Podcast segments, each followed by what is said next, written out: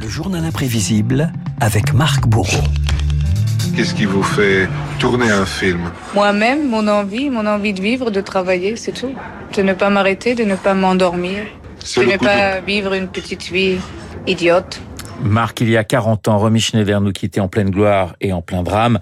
L'occasion de rendre hommage ce matin à cette très grande comédienne qui a toujours refusé les étiquettes. Ouais, joyeuse, mystérieuse, indomptable, elle est tout à la fois en 68, Romy Schneider, lorsqu'elle tourne sous la direction de Jacques Deray, La Piscine, avec comme partenaire son premier grand amour, Alain Delon, Delon, qui l'attend à l'aéroport de Nice pour le début du tournage. Je ne cacherai pas que je suis un peu ému, oui, parce que dix ans se sont écoulés depuis la première fois où je suis venu l'accueillir sur un aéroport. Elle était une énorme vedette européenne, moi pas du tout. Romy maintenant est une femme, ça n'est plus une jeune fille, ça n'est plus Sissi, ça n'est plus la petite fille avec les joues bien rondes, c'est vraiment une femme, d'ailleurs vous allez vous en apercevoir tout à l'heure.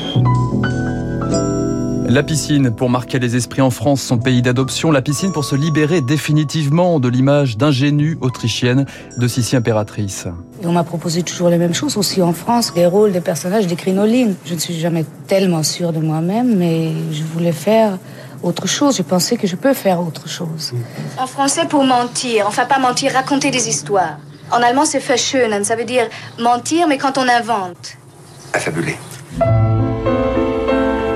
Autre chose, comme les choses de la vie. Ah, ce film, il est extraordinaire. Voilà, quelque chose de la vie de, de Claude Sauté, aux côtés de Michel Piccoli, un tournant dans les années 70. Pour moi, c'est très simple. C'est un des plus beaux films que j'ai vu de ma vie. Pour moi, Claude Sauté, c'est un des plus grands metteurs en scène du monde. Et Michel Piccoli, alors, euh, j'aimerais faire, je ne sais pas, encore 50 films avec lui. Sauté devient son réalisateur fétiche, Max et les ferrailleurs, une histoire simple, César et Rosalie. Vous n'avez pas oublié, Renaud, la lettre de Rosalie sur les notes de Philippe Sard.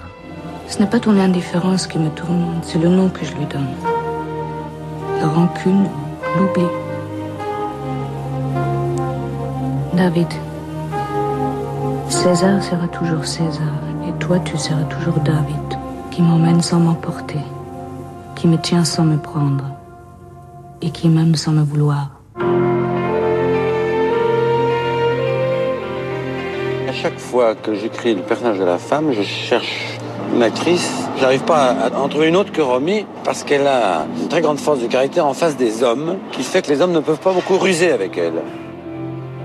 Romy Schneider, insoumise, devient une certaine, d'une certaine manière une incarnation de la femme des années 70 sous la caméra de Claude Sauté. Romy Schneider veut briser les codes et son statut de vedette. Est-ce que cette étiquette vous gêne quand on vous colle l'étiquette de star? Ça me gêne pas, mais ça, euh, ça m'emmerde. C'est plus tellement la Je suis mode. très démodée et très bourgeoise. Est-ce que vous avez conscience d'être très belle? Je suis pas, dis donc, la gueule que j'ai. Oh, écoutez, vous, vous exagérez. Mon père a toujours dit, t'as de la chance, tu es photogénique, c'est tout. Le travail, plutôt que les paillettes, Romy Schneider, actrice acharnée sur les plateaux, impressionne les réalisateurs.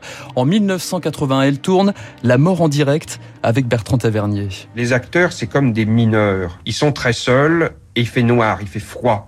Et puis ils doivent remonter le charbon. Et Romy, c'était un mineur de fond. Une partie de l'équipe euh, lui a envoyé une carte après avoir vu la mort en direct et lui a dit euh, avec tout le charbon que t'as remonté, on va pouvoir chauffer tout l'hiver. Elle était comme une gosse, c'était formidable. Non, je suis une comédienne, vous savez, je sais faire des trucs bien. Ça ici, je, je le fais pour bouffer. C'est tout, alors ne faites pas de photos. C'est celui-là.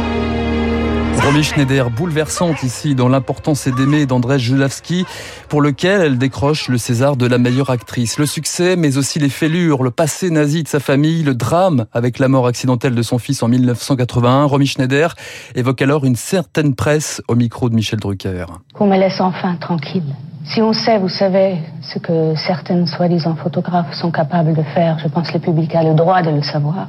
Qu'on se déguise en infirmier pour photographier un enfant mort, qu'il y a une certaine presse qui achète et qui publie à la une, comme on dit, où est la morale Où est le tact Un an plus tard, Romy Schneider tourne son dernier film, La passante du sans-souci, d'après Joseph Kessel.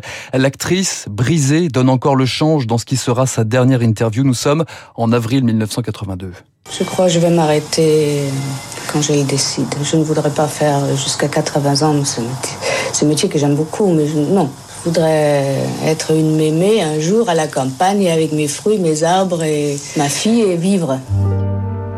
Un mois plus tard, la comédienne disparaît avec elle sa fragilité et sa beauté, l'ombre et la lumière dans la vie comme sur la pellicule.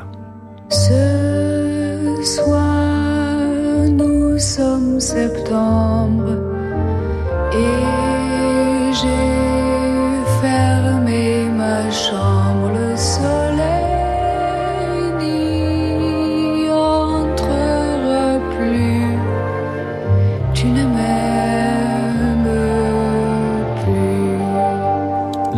des choses de la vie. Exactement, la chanson d'Hélène. La chanson d'Hélène, euh, et je crois que ça a été écrit par, euh, par Dabadi, hein, les paroles de cette chanson. C'est magnifique. Merci beaucoup Marc, parce que c'est une immense actrice, Romy Schneider. C'est vrai que, je ne peux pas le cacher, j'ai un gros faible pour Romy Schneider. Les choses de la vie. Et je vous conseille Max et les Ferrailleurs également, qui est un film assez, assez extraordinaire.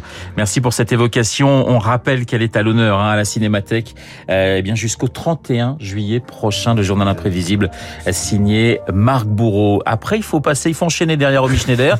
eh bien, ce sera la tâche de David Barrou, mais il va relever le défi dans quelques.